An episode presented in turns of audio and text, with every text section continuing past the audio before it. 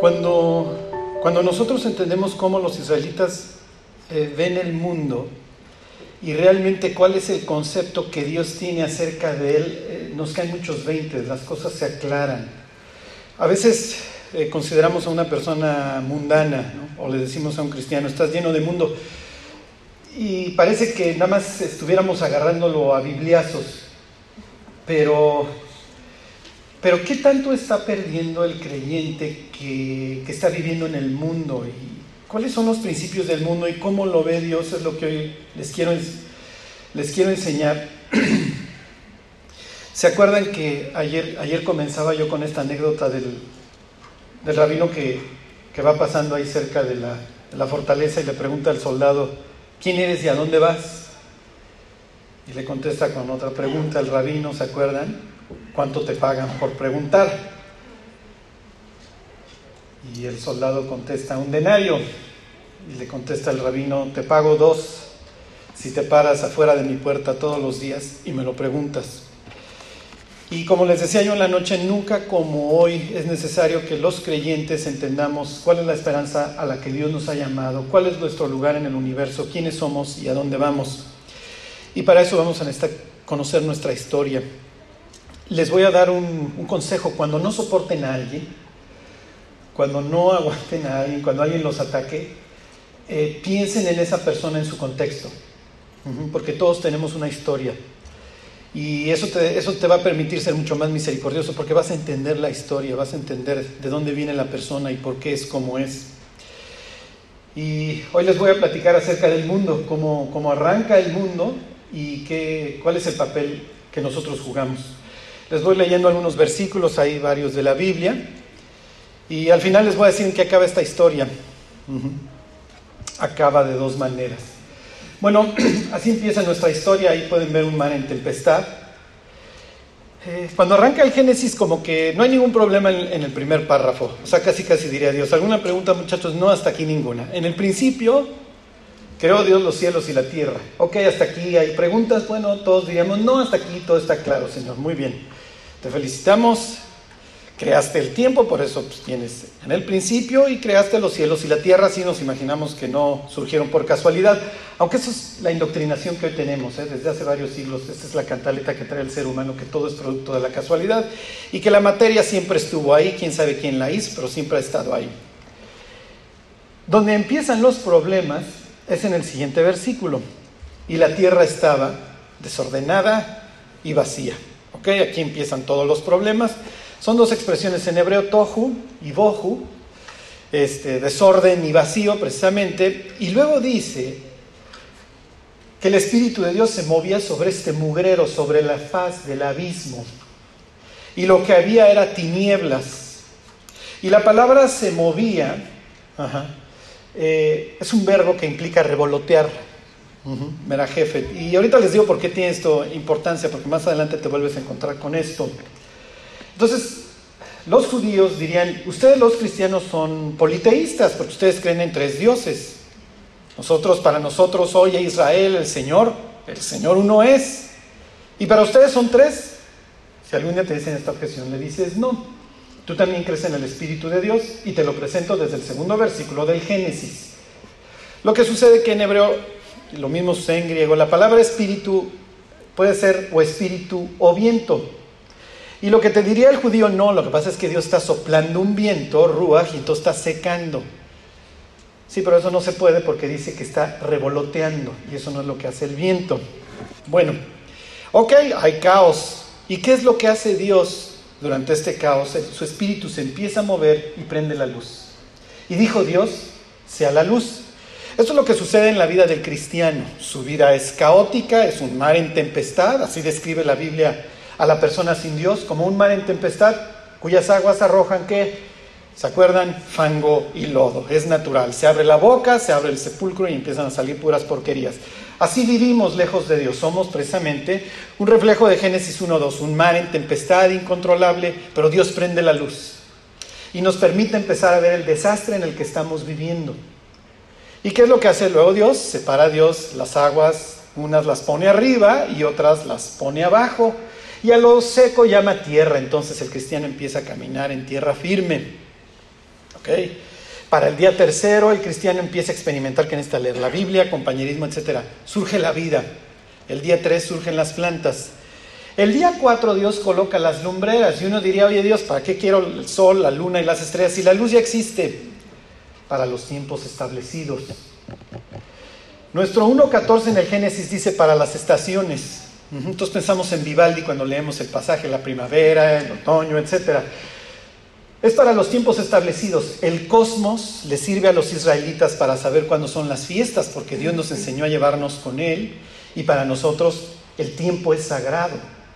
Y los cielos anuncian la obra de Dios y el firmamento la obra de sus manos. Es lo que diría Génesis 1.14. De ahí está tomando David todo este tema. Ok, el día 5 las aguas y los cielos se llenan de seres vivientes. El día 6 tienes a los animales y al ser humano. Dios lo toma de la tierra. Ajá. En realidad, más que humano, los judíos dirían es terrícola pero una vez que lo ha levantado, en sus narices le sopla aliento de vida y dice la Biblia, fue el ser humano un alma, un ser viviente. Y como les he dicho ayer en la mañana y ayer en la noche, lo primero que hace Dios es darle un propósito. ¿Le darías la, la que sigue? Te coloco en un sitio perfecto, es el día de reposo, y vamos a mantener el orden, Adán. Te doy toda esta tierra, te pongo sobre todas las obras de mis manos y ahora lo que tú tienes que hacer es mantener el orden. Tú eres el sacerdote. Pongo un huerto para que lo trabajes y lo guardes. ¿Le das la que sigue, por favor? Y estas expresiones no crean que Adán, y ahorita les voy a decir por qué es importante esto, no crean que Adán lo mandan a chambear. Ajá. Y entonces ahí lo tienes con ciática, el pobre infeliz de Adán, porque ya lo mandaron a labrar la tierra. La expresión es de un sacerdote. Y las siguientes veces en la Biblia que tú te encuentres juntos esto de trabajo y ministrar, te lo vas a encontrar únicamente con relación a los sacerdotes. Desde el versículo está hablando precisamente de, Aarón y de sus descendientes y le dice Dios, mas tú y tus hijos contigo guardaréis, es el mismo verbo que se usa ahí en el Génesis, vuestro sacerdocio en todo lo relacionado con el altar, y del velo adentro y ministraréis yo os he dado en don el servicio de vuestro sacerdocio y el extraño que se acercare, ¿se acuerdan ayer de Usías? Le va a ir como en feria.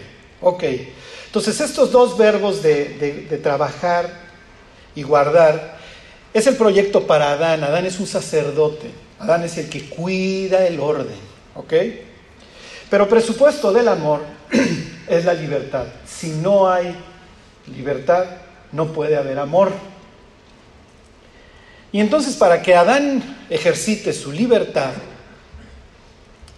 le pone un, le pone un árbol, uno solo. Esto es increíble. Le dice, de todos los árboles del huerto puedes comer. en tiempo presente, ¿cuál sería la expresión? Haz lo que se te pegue la gana, Adán. Esto es para ti. Pero del árbol del conocimiento del bien y del mal no comerás, porque el día que de él comieres, ciertamente morirás. Entonces, Adán Eres un sacerdote, eres el, encargado de mantener el orden, pero no eres un robot. Eres total y perfectamente libre. Te hice conforme a mi imagen y semejanza, y eso implica, entre otras cosas, que eres un ser libre. Tienes la capacidad para relacionarte con tus semejantes. No es bueno que estés solo, al rato te hago parte de tu costado, te traigo a tu mujer. Y tienes la capacidad de amarla y de ser amado. Y la historia es todavía peor y ahorita van a ver en qué acaba. ¿Tienes la capacidad de amarme o de odiarme? El ser humano tiene la capacidad, si quiere, si así lo desea, puede tomar la decisión de vivir excluido de la presencia de Dios. Esto es increíble. El ser humano puede optar por darle la espalda a Dios. Cuando vemos las noticias, pues sí, nos queda bastante claro que la opción que estamos teniendo no es vivir delante de su cara, más bien estamos tomando la segunda opción. Y bueno, pues ahí está el árbol del conocimiento del bien y del mal. ¿Y dónde creen que agarran a la mujer? La Biblia dice que lo volteó a ver. Ajá. Lo prohibido se vuelve sumamente atractivo. Y entonces dice que vino la serpiente antigua, ¿se acuerdan? El brillante, el, el encantador.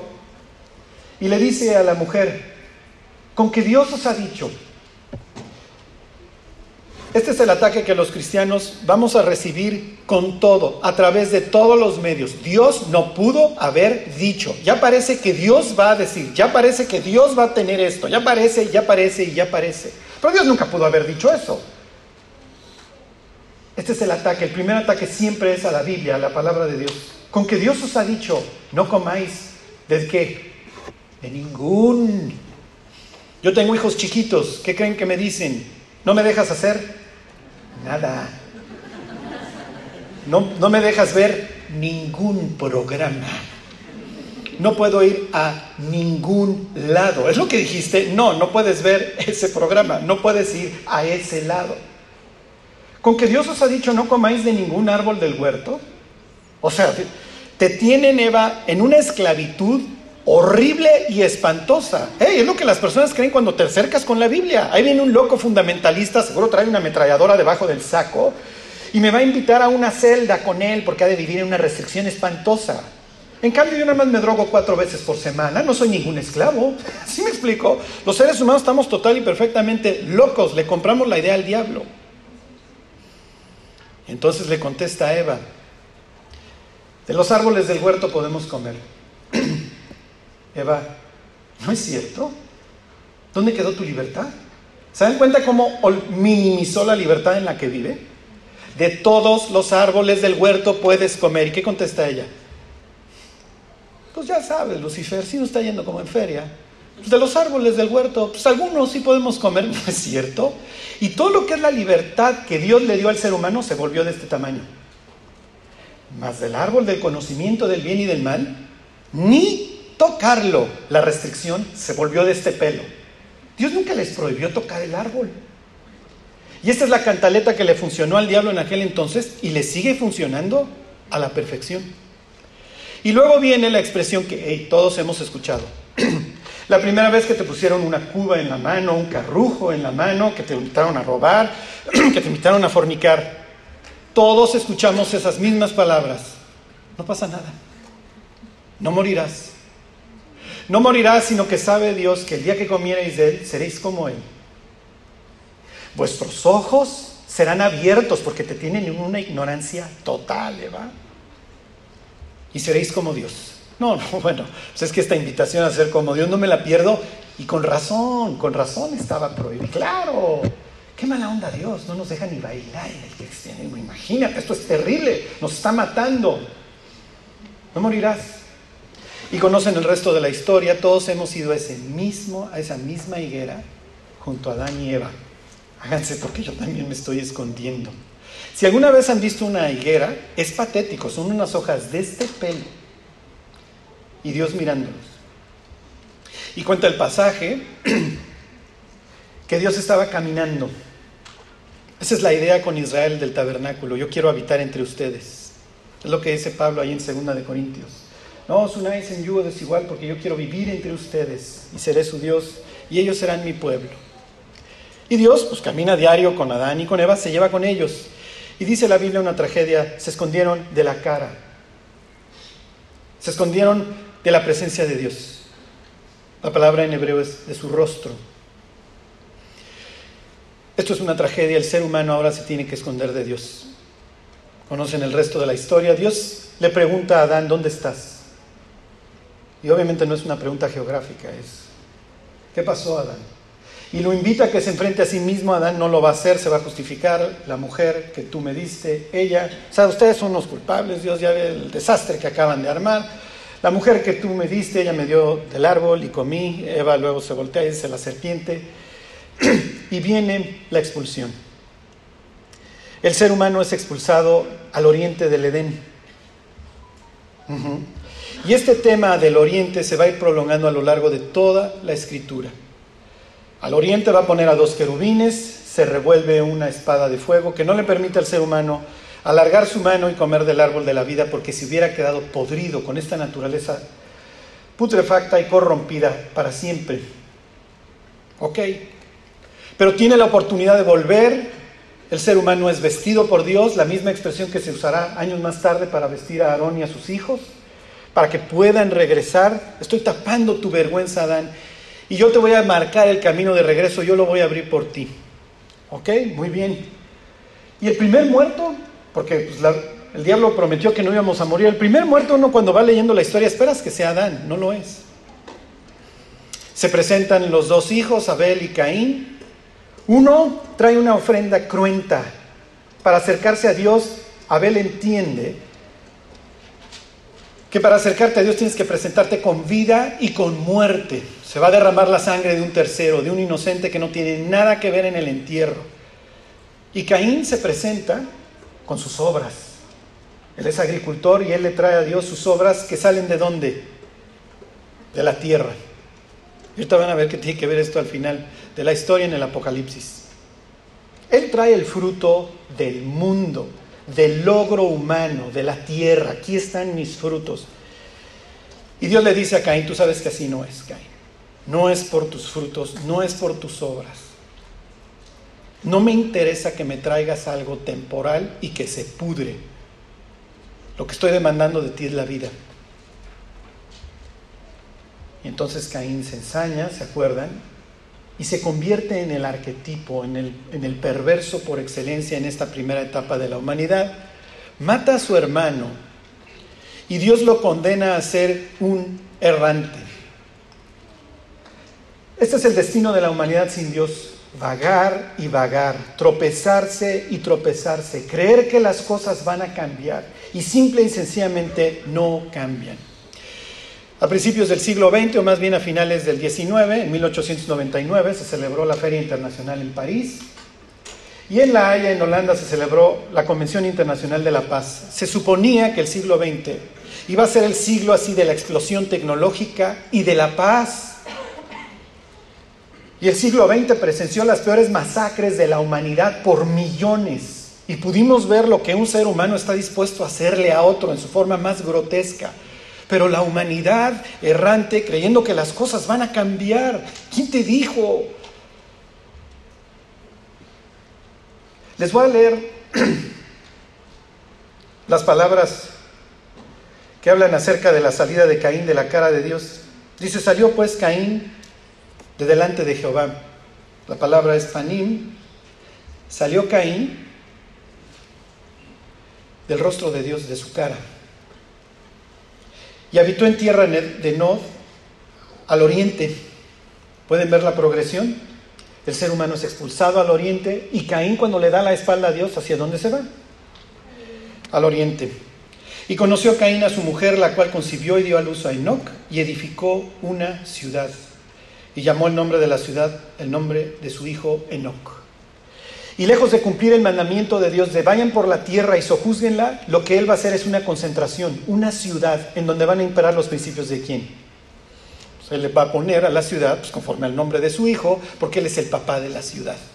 Y los principios que van a, regir en, en esta ciudad son principios total y perfectamente anti Dios. Pero ¿cuál es el racional de la ciudad? No se preocupen muchachos, vamos a arreglar el mundo, vamos a traer orden a través de la metrópolis. Dios, no te necesitamos. Ya saben en qué acaba esta historia. Esta historia acaba nuevamente en las aguas otra vez revueltas.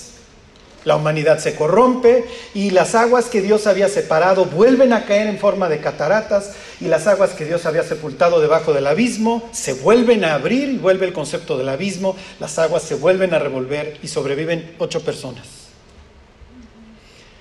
Se bajan del barco, imagínense la depresión que está viviendo Noé, Noé le tocó ver morir a millones de personas y es un nuevo comienzo. Y las mismas instrucciones a Adán las va a recibir Noé. Vayan por la tierra, dispérsense y sojuzguenla. Pero esta vez vuelve a continuar el tema del miedo. Ahora el miedo de los animales va a estar en ellos. Los animales, la creación está cada vez más corrompida. Le das la que sigue, por favor.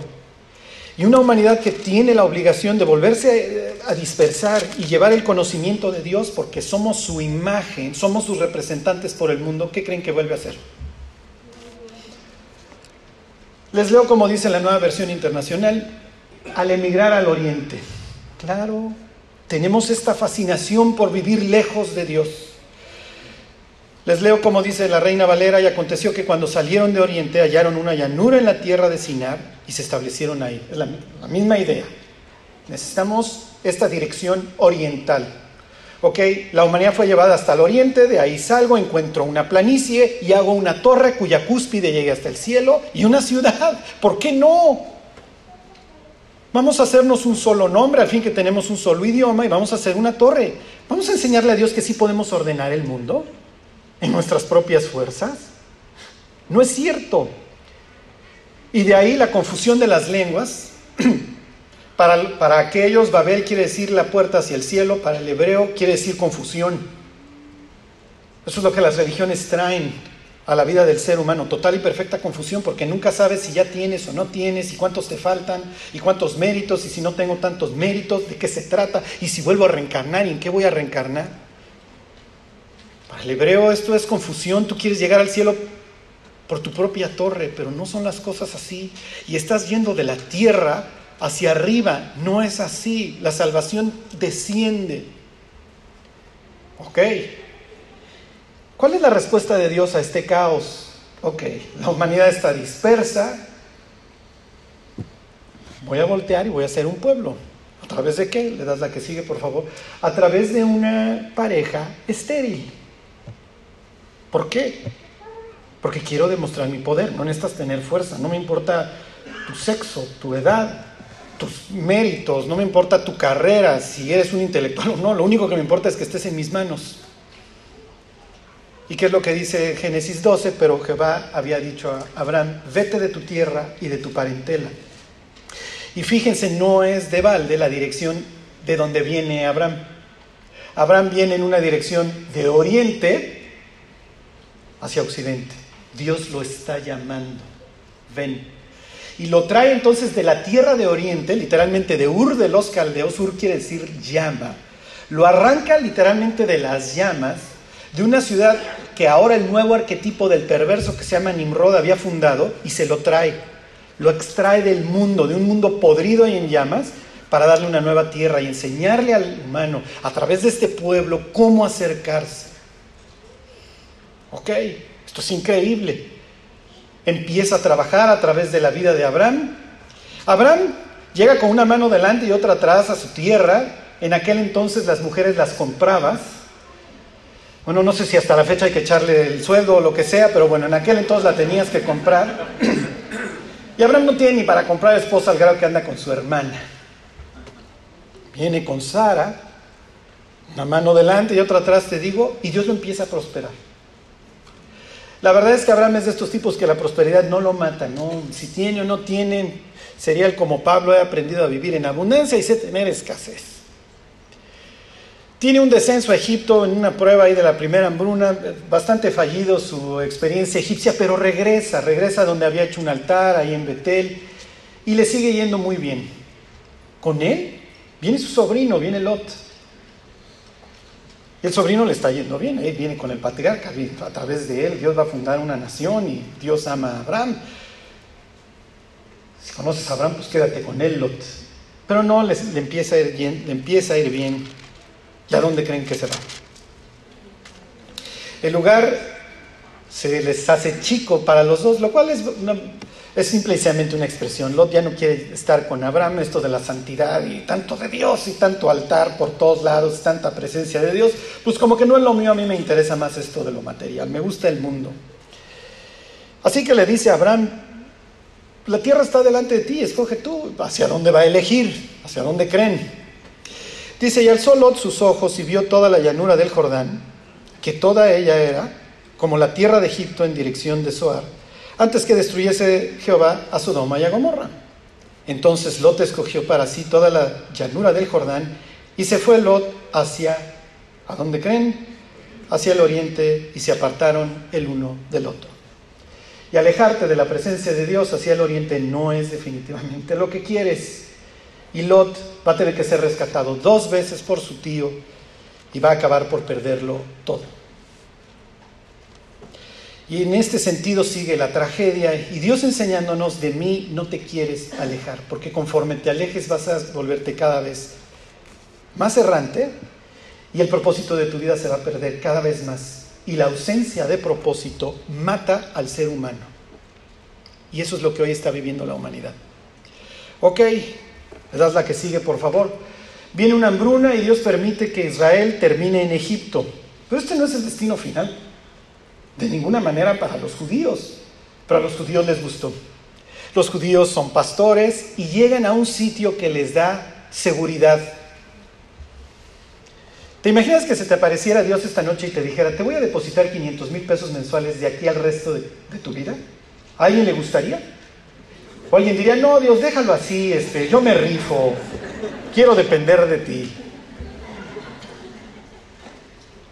Esto, esto, es la oferta de, que, le, que, le, dio Egipto. ¿eh? Aquí no tienes que esperar por lluvias, como en la tierra de Canaán. Aquí tienes las crecidas abundantes y seguras. En ciertos tiempos del año vas a tener la crecida, se van a inundar a través de estos canales. Y tú eres ganadero, olvídate de andar buscando. Si alguna vez han visto un beduino en la tierra de Israel con sus chivos, es increíble que estos animales sobrevivan ahí. Aunque ustedes no lo crean, a estas veredas sin pasto les llaman las sendas de justicia. Cuando uno piensa en el Salmo 23, en lugares de delicados pastos me harás descansar, todos pensamos en un pastizal en Escocia. No, es un racimo ahí y hay que checar que no sea venenoso. Y de repente, bueno, pues llegas a Gosén, esto está increíble. Nos quedamos muchachos, ¿para qué sufrir allá? Sí, pero ellos no saben que han descendido a Egipto y que Egipto es el lugar de los muertos. Tienen una fascinación por la muerte. Tienen unos sepulcros del tamaño de una pirámide. Tienen el valle de los muertos. Tienen su libro de los muertos. Para ellos todo, para ellos todo es muerte. Sus sarcófagos, sus médicos que embalsaman, todo es muerte ahí. ¿Y qué es lo que va a encontrar ahí Israel? Dos cosas. Esclavitud. Van a ser mudados ahí a Ramasés y Pitón para, para simplemente vivir para acumular para el faraón. El creyente que vive en el mundo, quiero decirle, está acumulando para faraón, no va a rescatar nada. Está viviendo para alguien más. Y número dos, va a encontrar en sus ríos la muerte de sus hijos, en las fauces de los cocodrilos. Si nosotros no vivimos para Cristo, este, este es el mensaje que le vamos a mandar a nuestros hijos. Y van a acabar chambeando para Faraón y muriendo en el Nilo. Ok, este no es el sitio donde ustedes tienen que vivir. Y se agravó tanto la servidumbre que la Biblia dice que clamaron. No dice que clamaron a Jehová, ¿eh? nada más dice que clamaron. Es muy probable que después de tantas generaciones de riqueza y que les fue bien y que José le había salvado la vida a los egipcios y lo amaban y lo adoraban, eran ricos y felices hasta que se levantó un faraón que no los conoce, que los alucina y que intenta exterminarlos. Y entonces Dios manda todo un mensaje ahí en el capítulo 15 del Éxodo. Trae sus plagas, juzga a los dioses de Egipto y cuando los vienen persiguiendo y abre el mar rojo, esa es la forma en la que los judíos verían el destino de los egipcios. Le das la que sigue, por favor. Vuelves a tener la idea del abismo. Les voy a leer el, Génesis, el Éxodo. Dice, echó en el mar los carros de Faraón y su ejército y sus capitanes escogidos fueron hundidos en el Mar Rojo. Los abismos, piensen que para el judío el abismo es un sitio que siempre está en oscuridad. Es un lugar incontrolable que Dios tuvo que aplacar al principio de la creación, pero ahora el abismo se ha abierto para recibir a quienes, a los egipcios, se los tragó el infierno. Los abismos los cubrieron, descendieron a las profundidades como piedra. Y por el otro lado, ¿qué va a decir acerca de su pueblo? Extendiste tu diestra, sigue hablando de los egipcios, la tierra los tragó. Pero a nosotros, al pueblo de Israel, dice, condujiste en tu misericordia a este pueblo que tú redimiste, los llevaste con tu poder a tu santa morada. Unos acaban hundidos en un abismo profundo, espantoso, carente de total propósito. En el infierno no hay propósito, es simplemente el caos. La ausencia de, Dios y de cualquier propósito. Y por el otro lado, ¿qué es lo que hace Dios con su pueblo? Te traigo a mi presencia. Te traigo al desierto y ahí te enseño a llevarme contigo. No hay nada, ¿verdad? No, aquí no hay nada. Te llevó al caos. Pero aún en medio del caos yo te voy guiando. En las noches no te preocupes, yo te voy iluminando con una columna de fuego y en las tardes te voy guiando a través de una nube para que no te me insoles, ¿verdad la que sigue? Te enseño a llevarte conmigo, te enseño cómo veo el cosmos. Para mí el cosmos es tripartita, tienes el atrio, el lugar santo y el lugar santísimo. Y cuando entras a la izquierda tienes las lumbreras iluminando a las doce tribus. ¿Qué dirección tiene el templo? ¿Hacia dónde apunta la puerta? ¿Ustedes creen que Dios nos está enviando un mensaje? La puerta tiene dirección oriental. Le está diciendo al humano, ven, si quieres venir, ven. Si la puerta tuviera dirección occidental, lo que estaría diciéndole al incrédulo, a la humanidad, que es, estoy dando mi espalda. Exactamente. Pero cuando pone esta dirección oriental, Dios está mostrando su rostro, le está diciendo al humano, ven, vas a tener que morir en el proceso, sí es cierto, porque es necesario que esto corruptible, ¿se acuerdan? Se vista de incorrupción. En el proceso vas a morir, es natural pero vas a encontrar la vida. Vas a encontrar el sentido a tu vida no solamente en esta, sino en la eterna. Y esto es increíble como Dios le enseña a su pueblo a llevarse con Él. Te enseño. Para ti, Israel, habrá lugares sagrados. Este es territorio sagrado y cada año a través de la expiación hay que purificarlo. Para ti, Israel, habrá tiempos sagrados todos los sábados, todos los principios de mes y todas las fiestas que tenemos, porque nos vamos a llevar. Y voy a ponerte todas estas fiestas para que nunca olvides que fuiste siervo en Egipto, para que siempre te ubiques dentro de la historia. Nunca olvides quién eres y a dónde vas. Eres el portador de mi imagen. Eres el pueblo sacerdote y le vas a enseñar al resto del mundo cómo acercarse a mí. Te voy a colocar en el ombligo del planeta. Ahí va a estar el continente africano, Asia, Europa y más allá América. Pero esta es la idea. ¿Ok? Eventualmente conquistan la tierra prometida con Josué, tienen un avivamiento que les dura 15 minutos, muere Josué y los ancianos contemporáneos y adiós, a buscar a los dioses ajenos. Y Dios preguntando, ¿qué te falta conmigo? Pues nada, Dios. Entonces, es que esos son expres Dios. Dice la carta a los hebreos que las promesas de Dios se alcanzan mediante la fe y la paciencia. ¿Les gustan? Hmm, esperar. ya me dijo el pastor que espere otra vez. Que confíe. Hmm. ¿Y los dioses ajenos, los de al lado? Oye, esos son mucho más rápidos. Además les está yendo bien. Mi vecino ya trae un Porsche. Y allá en Moab le está yendo bien con las cosechas y aquí nos está llevando el tren. Y allá al, noroeste, en Sidón, le está llevando súper bien, ¿eh? ¿Por qué no importamos a Jezabel? Quizá ella tiene los dioses correctos. Israel se va a convertir en un desastre. En un desastre que se arregla de rodillas. Una mujer infértil, algo que para un israelita de la antigüedad sería alguien total y perfectamente inútil en la vida que se llama Ana, además en su nombre no lleva la fama porque quiere decir favorecida, se pone a orar precisamente en este sitio y cuando el sacerdote la ve le dice, estás borracha, ¿va? La gente ya no oraba. Y le dice, no estoy orando. Casi, casi allí preguntándole, ¿y cómo se hace? ¡Wow! ¿Y si te oye? Y al año regresa con la novedad que sí, sí le oyó y aquí está Samuel. Y Dios logra ordenar a través de la vida de un hombre ejemplar, con sus fallas, como lo vimos ayer, que se llama David, asciende al trono el segundo Salomón, y el mundo viene a escuchar la sabiduría de Salomón. Lo lograron.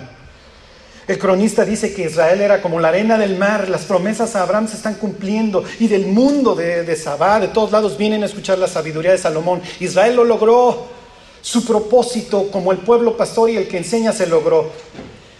No lo acaban de lograr cuando Salomón ya está adorando a los dioses ajenos, hace un desastre, la nación se divide y de ahí cae en una espiral descendente. Israel a través del profeta Jeremías va a entender lo que la humanidad todavía no entiende.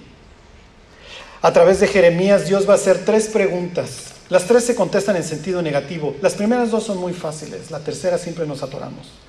¿Mudará el etíope su piel? Los negros van a dejar de ser negros. Y no es que Dios sea racista para nada. ¿eh? Hay un gran hombre etíope en el libro de Jeremías, Estebet Melech. Pero pregunta a Dios, a ver muchachos, el, el etíope va a mudar su piel. ¿Mudará leopardo sus manchas? No. No, Dios, ni Michael Jackson lo logró. Ok. El leopardo tampoco. Así también vosotros. ¿Cómo podréis hacer bien si estáis habituados a hacer mal?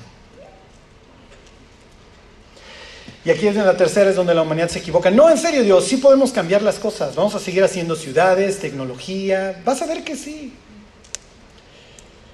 Y me imagino Dios cada vez asomándose por las ventanas del cielo y preguntando, ¿cómo van muchachos? ¿Sí está funcionando el oriente? ¿A dónde creen que va a acabar Israel? ¿Le das la que sigue? Israel va a acabar al oriente, en Babilonia. Allá los larga Dios. Ya, váyanse de mi presencia. Les voy a leer ahí del profeta Daniel, que es lo que sigue.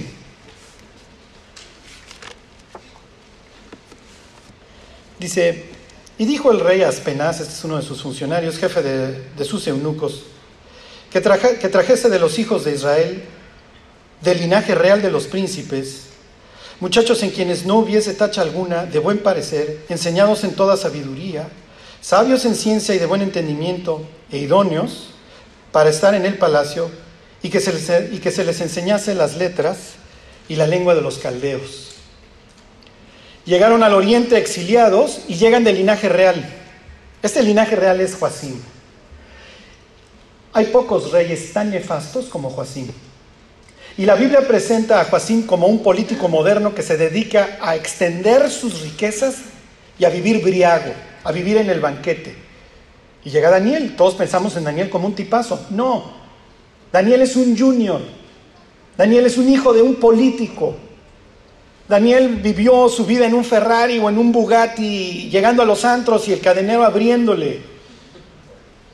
Vivo con Joacim hasta que un día se apareció Nabucodonosor, lo despojó de todo y llegó desnudo con un garfio a Babel, al oriente, a la tierra de Sinar. ¿Se acuerdan tierra de Sinar? Lo acabamos de leer en Génesis 11.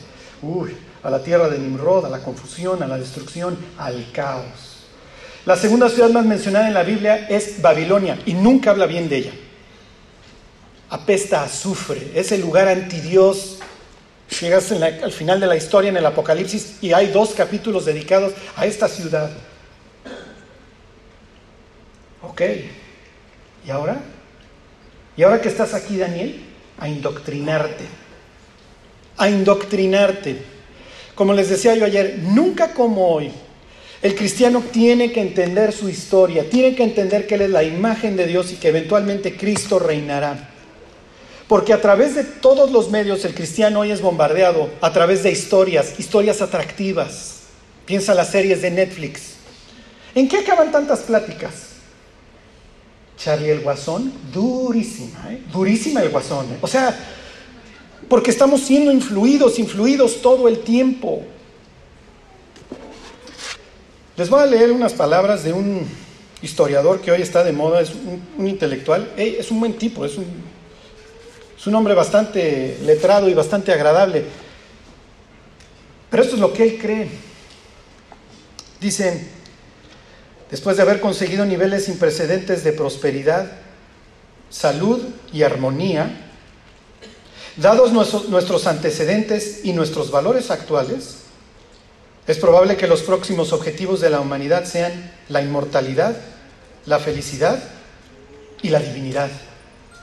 Oh, vamos a ser como Dios. ¿Dónde he escuchado eso antes? Mm. El libro se llama Homo Deus.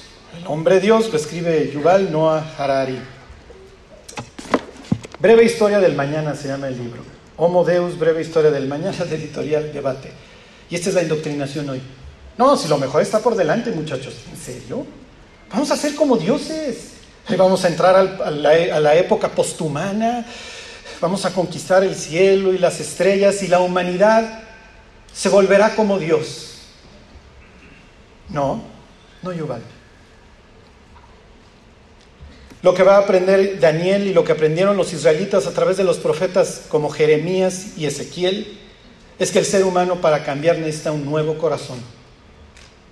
Dice Jeremías, si les daré corazón para que me conozcan que yo soy el Señor, el que tienen, no les sirve. Y dice Ezequiel, ¿se acuerdan estas palabras famosas que las repite? Y quitaré de vuestra carne el corazón de piedra y os daré un corazón de carne.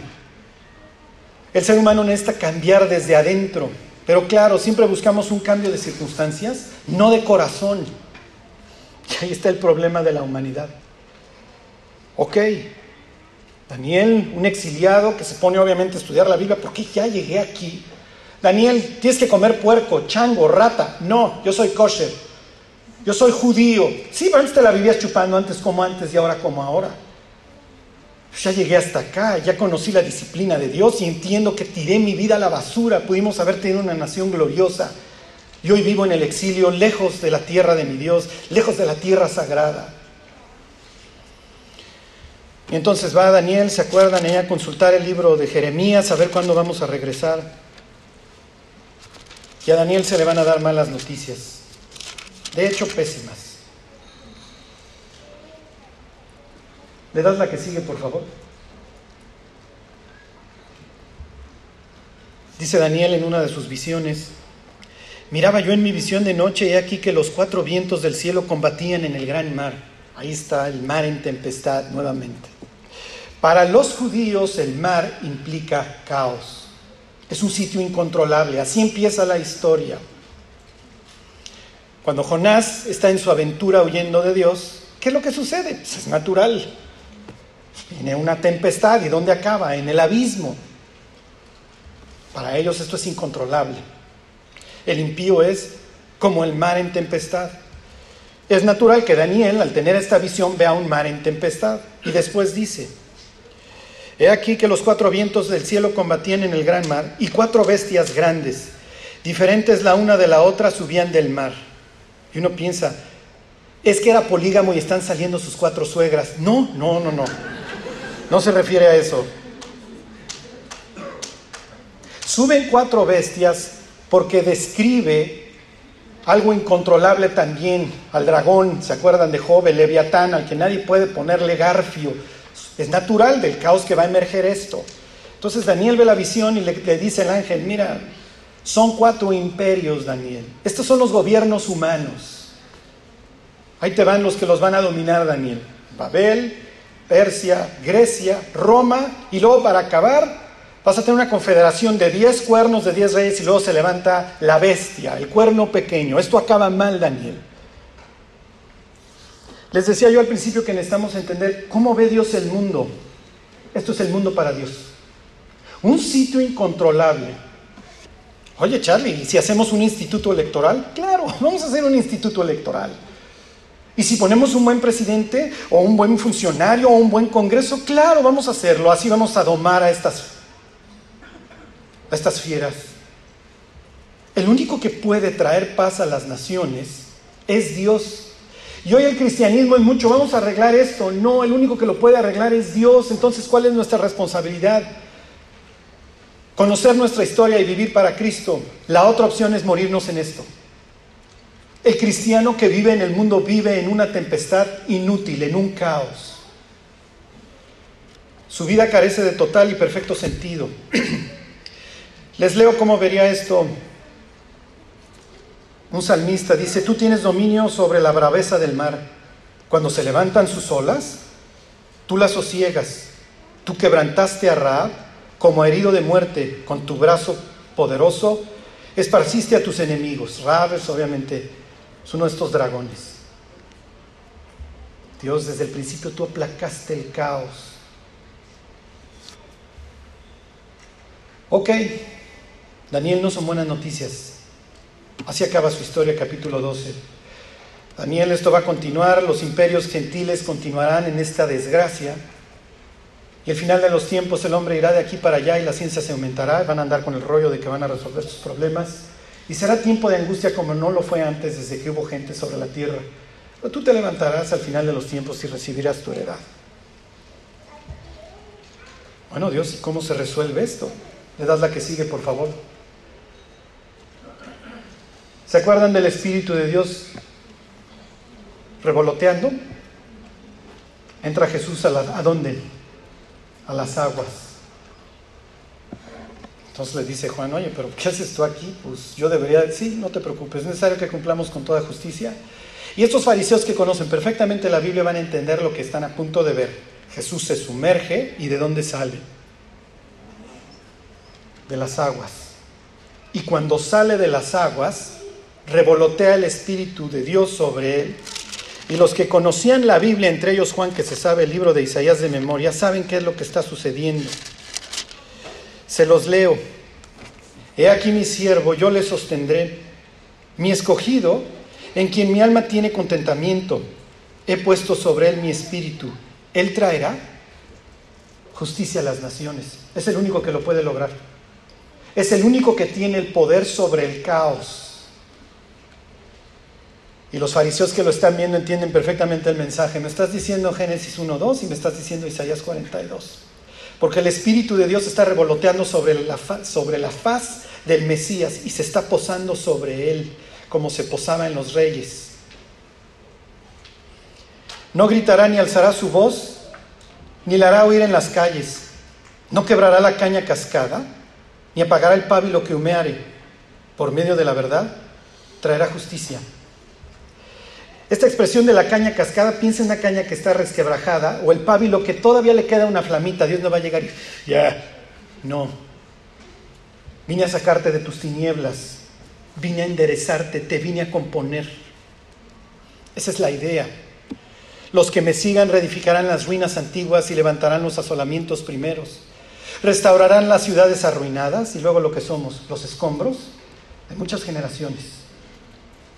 Esa es la respuesta para el ser humano, Cristo nada más. Cuando nace Jesús, ¿de dónde vienen a visitarlo? Ahí están los gentiles incluidos en el plan y el propósito de Dios, ahí estamos. Viniendo de la lejanía de Dios a acercarnos, con las ideas bastante claras. ¿eh? Te traigo oro porque eres el rey, te traigo incienso porque eres Dios y te traigo mirra porque para acercarme a a Dios, tú vas a dar tu vida por la mía.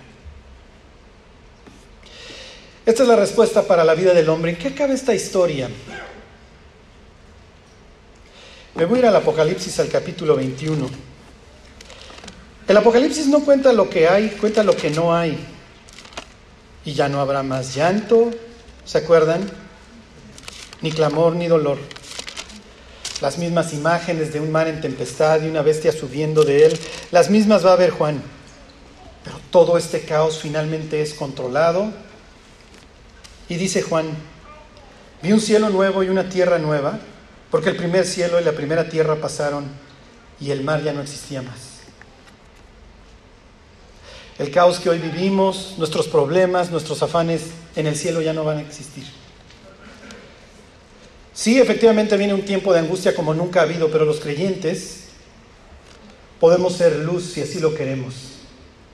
La palabra imagen en hebreo es tselem, viene de tzel, que quiere decir sombra. Somos como si Dios nos estuviera iluminando. Piensen en los panes de la proposición. Cuando tú vas caminando por la vida, tu sombra, piensa en ella. Piensa en que Dios te está viendo y que tú eres su imagen y Dios te está llevando por todos lados. ¿Somos luz o somos apagón? Cuando en las mañanas te levantas y te ves en el espejo, en serio, dices, ah, estoy viendo la imagen de Dios, hoy tengo que reflejar mi vida a Cristo.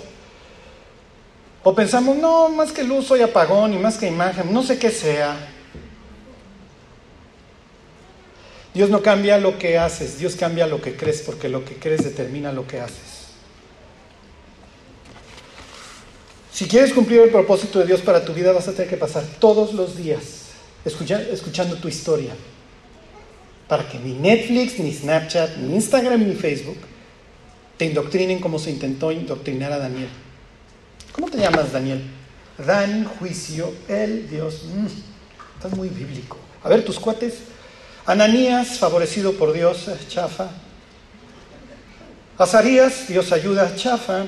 Misael, ¿quién hace un Dios? Bueno, ya hasta con pedrada saliste, ¿quién hace un Dios? Yo estoy a punto de ser uno gigantesco y si no te dedicas, ahí acabas en un horno de fuego. Mira, les voy a cambiar los nombres, tú vas a ser Belsasar, Sadrach, Mesa, Abednego. Y hoy los cristianos a veces nos olvidamos que traemos un nombre que Dios nos dio, uno nuevo escrito en los cielos.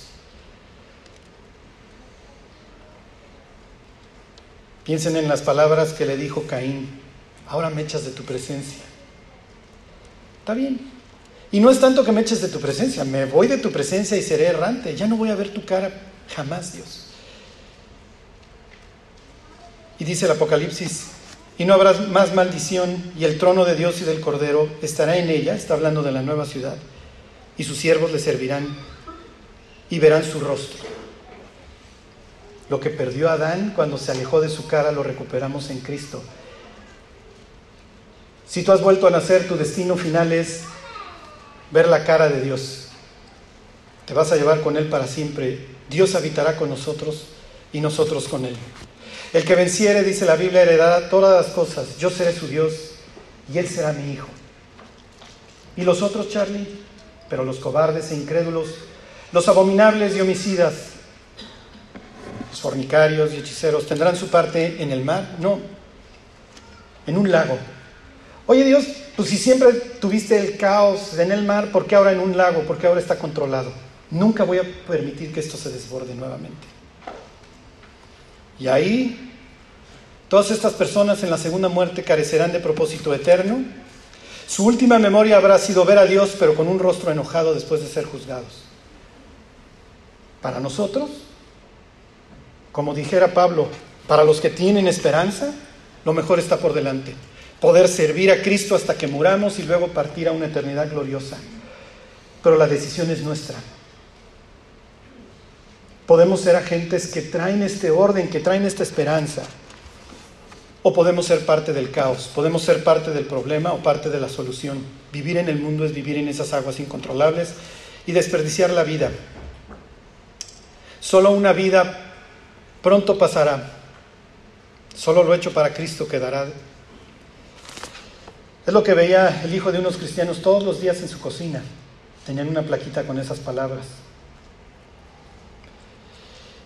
Y alguna vez se preguntó qué implicaba desperdiciar la vida. Su papá era pastor y dice que cuando era chico se quedó un día a esperar a su papá. Después de las predicaciones su papá atendía a las personas y dice que al final de la predicación entró una persona que, por la que llevaban orando años y él era chiquito y se acercó a ver qué le decía a esta persona. Y le decía a la persona, al pastor, la desperdicié, la desperdicié. Y cuando iban saliendo de la iglesia le preguntó el niño al papá, ¿qué desperdició papá? Su vida, hijo, su vida. Que no nos vaya a pasar, ¿eh?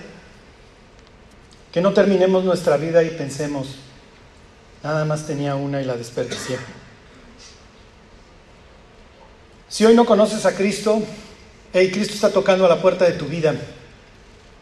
Su cara su dirección oriental, hoy te está llamando, le das la que sigue, hoy quiere que entres a su presencia. Ahí tienes el templo en la época de Jesús, con su dirección oriental. De ahí venía Jesús del Monte de los Olivos, del oriente, como si estuviera trayendo la humanidad. Y Jesús va a morir al occidente, atrás, fuera de la ciudad, llevando toda nuestra inmundicia. El primer hombre colgado en la Biblia es un rey impío, el rey de Jai, y ahí acaba colgado. Así muere Jesús. El cordero, el chivo expiatorio que carga todas las iniquidades de Israel, hay que largarlo al desierto, fuera del campamento. Y así muere Jesús. Colgado, maldecido, llevando todas nuestras iniquidades. ¿Para qué? Para abrirnos la puerta. Murió Jesús y se abrió el velo, se abrió el cielo, podemos entrar. El que tenga sed, así termina la historia en el Apocalipsis, venga y beba del agua de la vida gratuitamente. ¿Quieres? La puerta está abierta. La de Dios está abierta. ¿La tuya? Y termino con esta anécdota. Dice Jesús ahí en el Apocalipsis, mira, yo estoy a la puerta y llamo. Si alguno oye mi voz y abre la puerta, entraré a él, cenaré con él y él conmigo. Oye Jesús, ¿por qué cenar? Así se reconcilian los, los orientales. Cuando un oriental se sienta con otro a la mesa es porque se llevan. Nosotros comemos con quien sea. Para ellos sentarte a la mesa con alguien es porque es de tu círculo. Por eso vemos que los fariseos se enojaban cuando Jesús comía con los publicanos. ¿Por qué comes con ellos? nosotros pensamos, ¿qué te importa? Están comiendo, están taqueando. No, para nosotros no es, no, eh, la mesa eso implica comunión. ¿Te das cuenta lo que está proponiendo Cristo? Cenaré contigo, vas a ser de los míos, vamos a tener comunión, te vas a identificar conmigo y yo contigo. Vamos a hacer cuáis, vas a ver mi cara. Sucede que un día un israelí atropella a un palestino en, en un sector palestino. La verdad es que cuando vas y ves los contrastes, esto es muy fuerte, cómo viven unos y otros. Y si eres un judío, atropellas a un niño palestino en un sector palestino, no te quieres quedar. Y el judío no se quedó pero no pudo vivir con su conciencia. y entonces buscó un amigo palestino y le dijo, oye, fíjate que hubo un accidente, no fue mi culpa, el niño no me vio y me salió y lo maté. Pues no puedo vivir así. Tengo que pedirle perdón, tengo que ver qué pasó. Fue el palestino, regresó y le dijo, efectivamente el niño murió. En hebreo la palabra mesa es sulja, sulhan. Él le dice, pero quieren celebrar sulhan contigo se quieren sentar a la mesa contigo. Entonces, ok, ¿qué hago? Tenemos la fecha tal día, me vas a acompañar y no vas a decir nada excepto lo que yo te diga, no te vas a meter en más problemas. Llegó el joven israelí con su amigo palestino, encontraron una mesa que ya estaba servida, un sitio pobre, y del otro lado estaba el papá del niño muerto.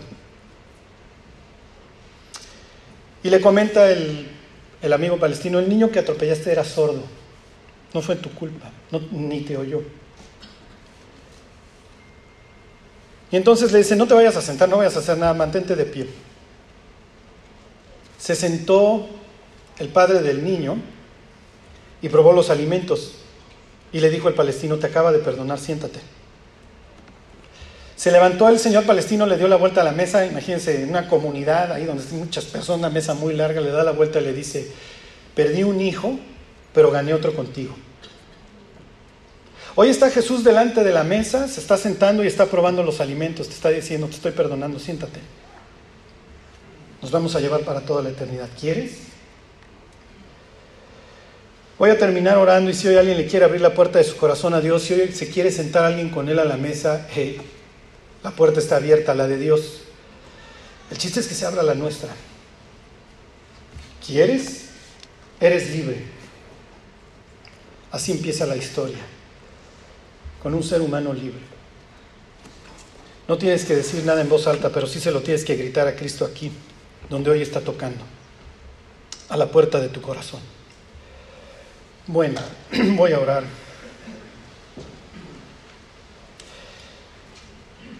Dios, hoy te quiero dar las gracias porque porque dejaste tu trono y me fuiste a buscar hasta esa tierra oriental. Me alejé de tu presencia, Dios, pero hoy quiero regresar. Te quiero pedir perdón, Dios. Tú conoces toda mi vida y no ha habido un segundo de ella que tú no hayas presenciado. Hoy quiero acercarme a ti tal como soy, Dios, sin ninguna reserva, entendiendo que tú sabes todas las cosas. Ya no quiero vivir lejos de ti. Si tu puerta está abierta, la mía también. Jesús, ven a mi corazón. Entra Dios. Quiero sentarme contigo a la mesa y quiero convivir contigo en esta vida y en la que sigue. Te quiero dar las gracias porque tú diste tu vida por la mía. Y desde hoy quiero que tú seas mi Dios. No esas fieras, Dios, y este mundo que está en una tempestad incontrolable. Te pido todo esto, Señor. En el nombre de Cristo Jesús, a quien yo invoco. Amén.